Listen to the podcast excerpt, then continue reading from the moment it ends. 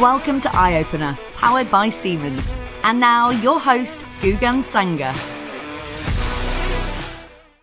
Natalie, one of the questions that we frequently get asked from a customer perspective is when it comes to um, starting a project, when it comes to the asset templating process, um, how are their assets put into the app? And you know what historical data is required for that process to take place? Yeah, so so when whenever data is put into the app, the algorithms automatically start learning, and they just take a minimum of two days to learn. So in that regard, we don't require historical data, and that's something that um, is kind of shock- shocking to a lot of our customers because that we often get the question how much data do we need? This is verbatim. How much data do we need to train the model? And I always kind of groan internally because there is no model in the traditional sense that they're thinking of. It is AI and machine learning. I am not going in and designing a specific, you know, parameters for every individual asset or every individual data point. The point is to scale. So we let the AI and machine learning do that. Um, but but we can't put guardrails kind of on the algorithms. Some obvious ones are and we'll discuss these during the asset templating process. Um, I'll ask a customer, say, "Hey, are you are you interested if the vibration goes down on this asset, or are you only in- interested if it's going up?" they never say they're interested in it going down. So, what we do is we can go into the algorithms and in bulk we can basically disable downward detections. So right off the bat, even sometimes like when data has just started coming in, we can kind of decrease an incidence of false positives.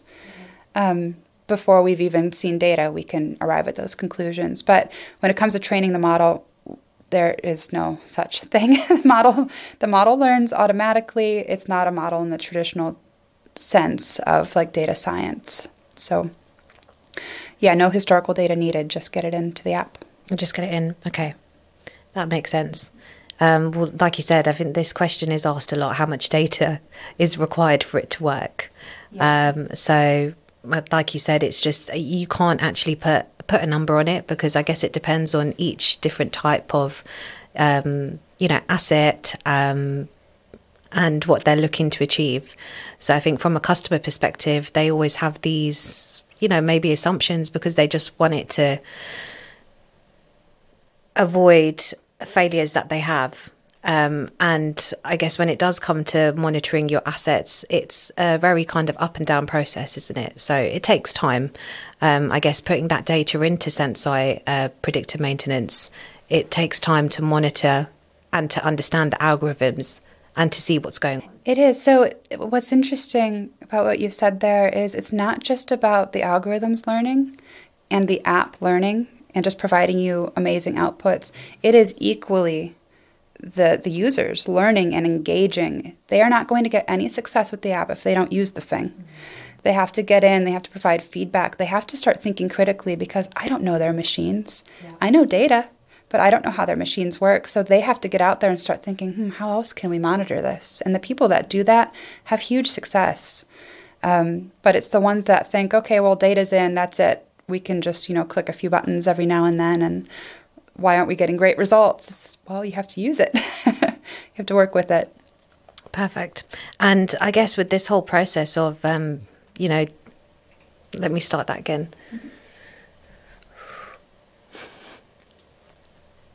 So I, I want to um, touch into issues that you've had or examples um, of scenarios. I'm trying to uh, phrase it in a way where you could maybe touch on a couple of examples with customers. Yeah. Um,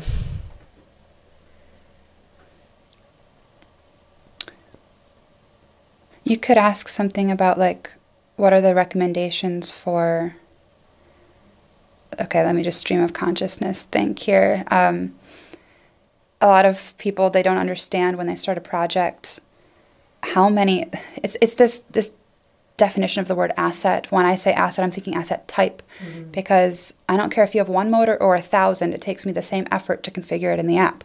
Okay. I'd rather you have a thousand because I do just the same thing and now you have so much more value. Um, but a lot of people think, okay, I'm gonna I'm gonna monitor 20 assets and each one's a different type. Like, oh god, that's a huge amount of effort, and they aren't gonna get much value because part of the beauty of the app is viewing data together for the same machines. Um, so I don't know how to phrase that into a question. That comes in that that's the reason why we didn't know that that machine was in a failure state when it was onboarded because they just onboarded one of it. We have nothing to compare it against. Yeah. Um, I'm just trying to think about how to phrase the question.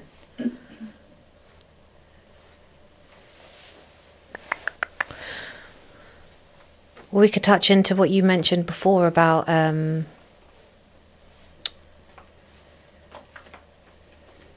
um, I just want to phrase it in the correct way.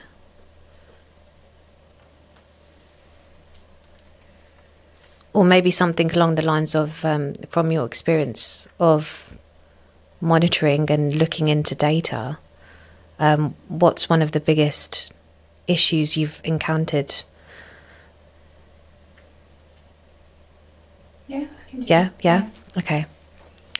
Um, so, from your experience of looking into the data and understanding the data, um, it would be really interesting to understand what, you know, what is one of the main issues you've encountered when dealing with that side and and actually focusing on the data within the app. So it's kind of twofold. Um, one of the biggest difficulties is, like I said, when we talk about the asset and the data with the customer beforehand, we're not usually looking at the data when we have that discussion. So when we get it into the app, oftentimes the data is influenced by outside factors that the customer had no idea was actually going on.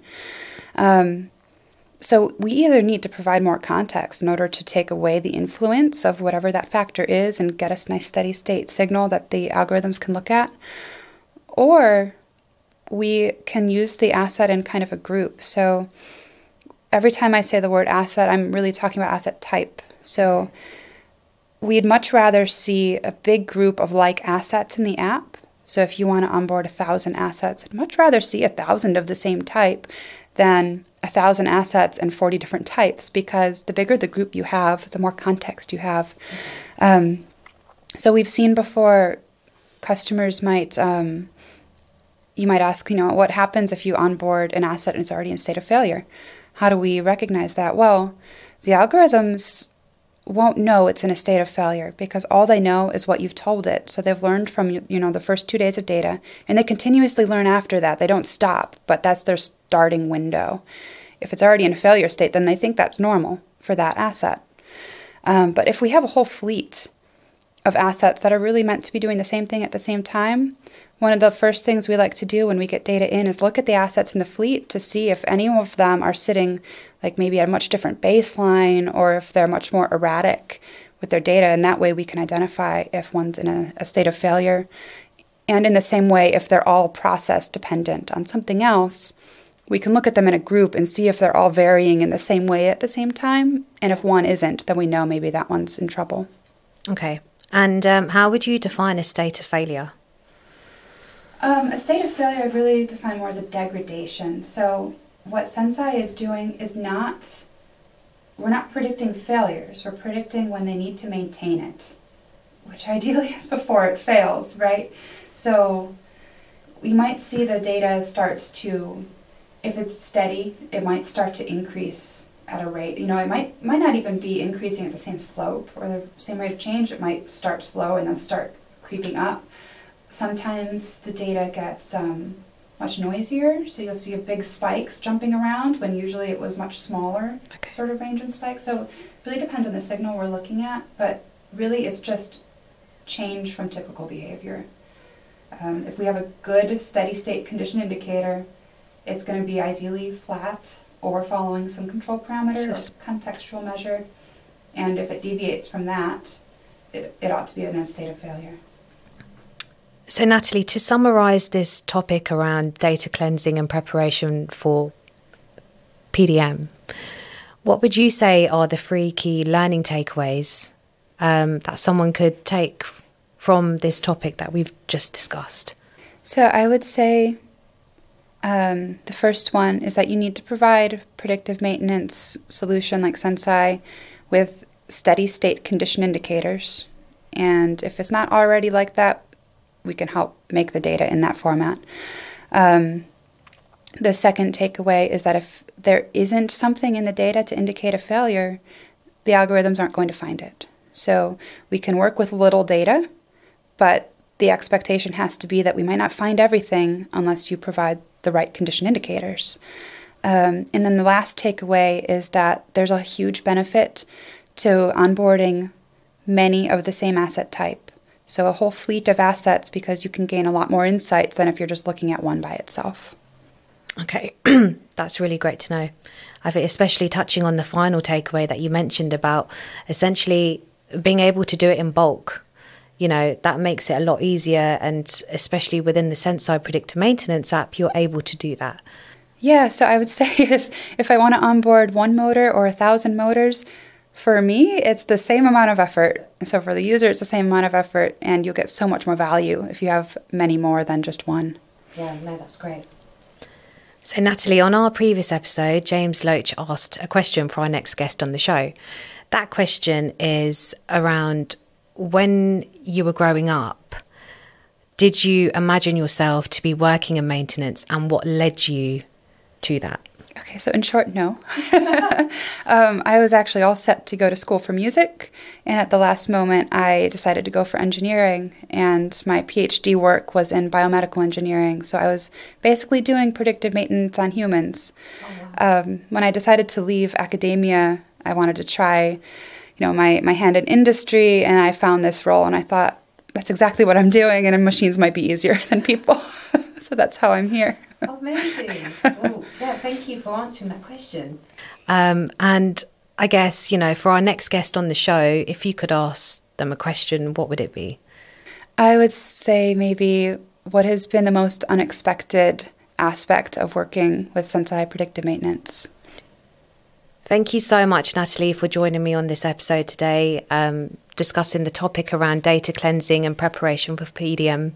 It's been really great to have you um, on this episode. Thank you. It was a pleasure. Thank you. A big thank you to our audience for tuning in on today's episode. Please like and subscribe to our channel and stay tuned for the next one in the series. Thank you.